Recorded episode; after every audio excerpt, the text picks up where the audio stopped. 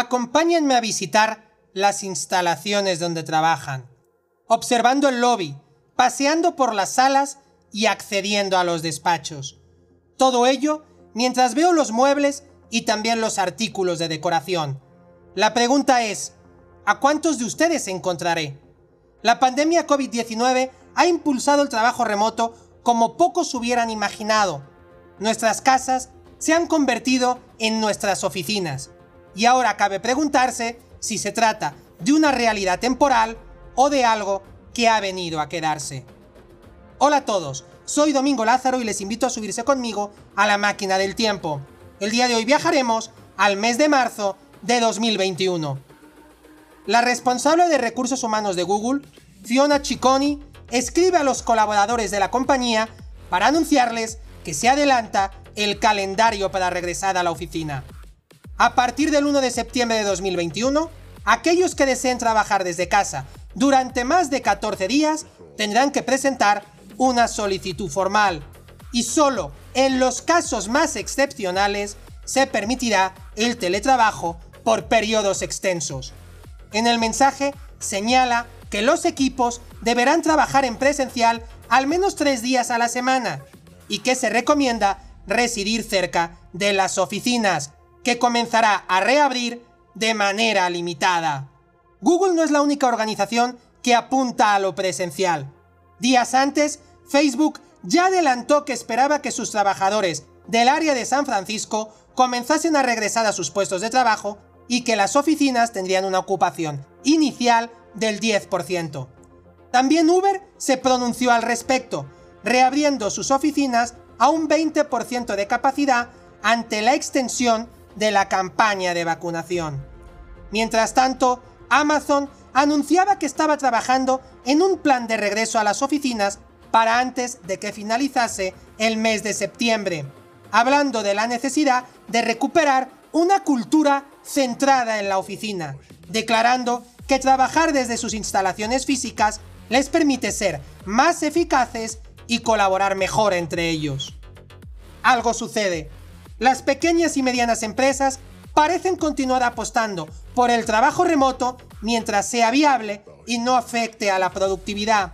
Y las grandes empresas tecnológicas desean regresar a las oficinas, aunque sea gradualmente, pero a la brevedad posible. Ver para creer. Ante este sorprendente panorama, retrocedemos al pasado para recordar cómo en mayo de 2020 Jack Dorsey, cofundador de Twitter, fue noticia en todo el mundo cuando a raíz de la pandemia global aseguró que los colaboradores de la red social podrían trabajar desde casa para siempre.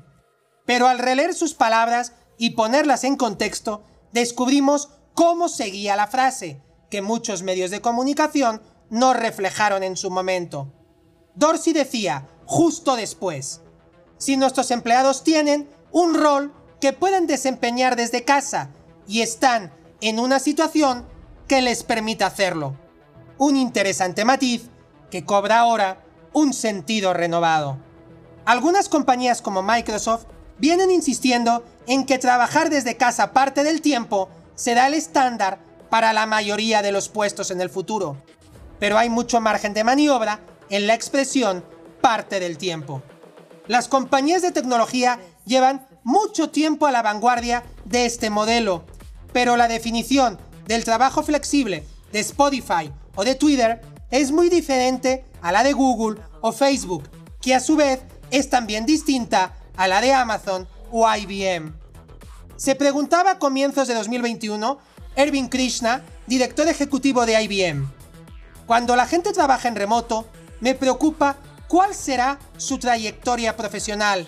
Si quieren convertirse en gerentes, si quieren tener más responsabilidades o si quieren construir una cultura dentro de sus equipos, ¿cómo vamos a hacerlo de forma remota? La duda está en el ambiente y parece un buen momento para interrogarnos por el futuro del home office o trabajo remoto. Es cierto que el home office ha ido ganando terreno en los últimos años. Ya en 2019, antes del confinamiento, dos encuestas de Global Workplace Analytics indicaban que el 65% de las personas quería trabajar de forma remota y el 36% prefería el trabajo remoto a un aumento de salario. Con el advenimiento del coronavirus, el recurso a trabajar desde el hogar, las videollamadas y las aplicaciones de productividad se volvieron regla obligada para la mayoría de negocios, rompiendo toda clase de paradigmas y prejuicios, evolucionando la ideología de patrón de fábrica, que todavía pervivía en muchas empresas de servicios, por la que la propiedad necesitaba ver a todos sus subordinados formados en tiempo y forma delante de sus escritorios para sentirse cómoda, tranquila y poder dar inicio a la actividad laboral. Esa forma de pensar ha evolucionado a velocidad de crucero, permeando cada vez más mentes, incluso entre los más escépticos. A colación, los expertos coinciden en que la pandemia ha sido un parteaguas en materia laboral, vaticinando que en el futuro habrá hasta tres tipos de empresas. Empresas tradicionales o pre-COVID, que harán regresar a su planta laboral a los horarios y rutinas previos al coronavirus, manteniendo la cultura presencial. Empresas híbridas, que aplicarán un escenario que combinará teletrabajo y presencia física, posiblemente con tres días en la oficina, dos en casa y dos libres, lo que se conoce como modelo 322. Y finalmente, las nómadas digitales, empresas de sectores más acostumbrados a contar con talento internacional, que permitirán no solo trabajar desde casa, sino trasladar la residencia y conectarse desde cualquier lugar del mundo.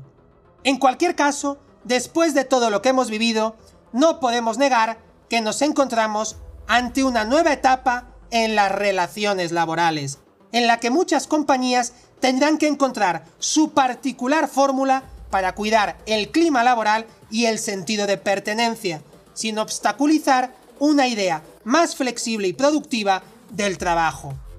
Es cierto que las oficinas físicas permiten tener un amplio sistema de gestión, control y dirección. También que son un espacio útil para el aprendizaje y que además permiten establecer una cultura social de encuentro y contacto.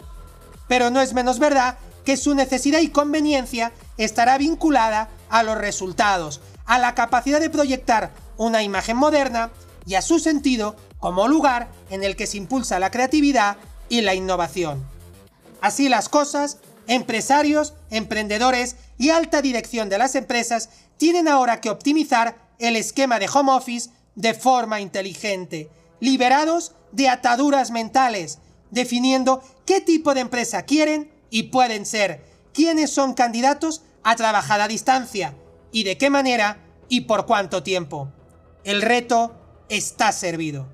El día de hoy hablamos de una transformación laboral que se aceleró de un modo imprevisto, de una nueva era de competitividad y productividad que ha trascendido muros y paredes, desencadenando una nueva ola de inquietudes profesionales que deberemos canalizar exitosamente en los próximos años. Hoy hablamos del futuro del home office.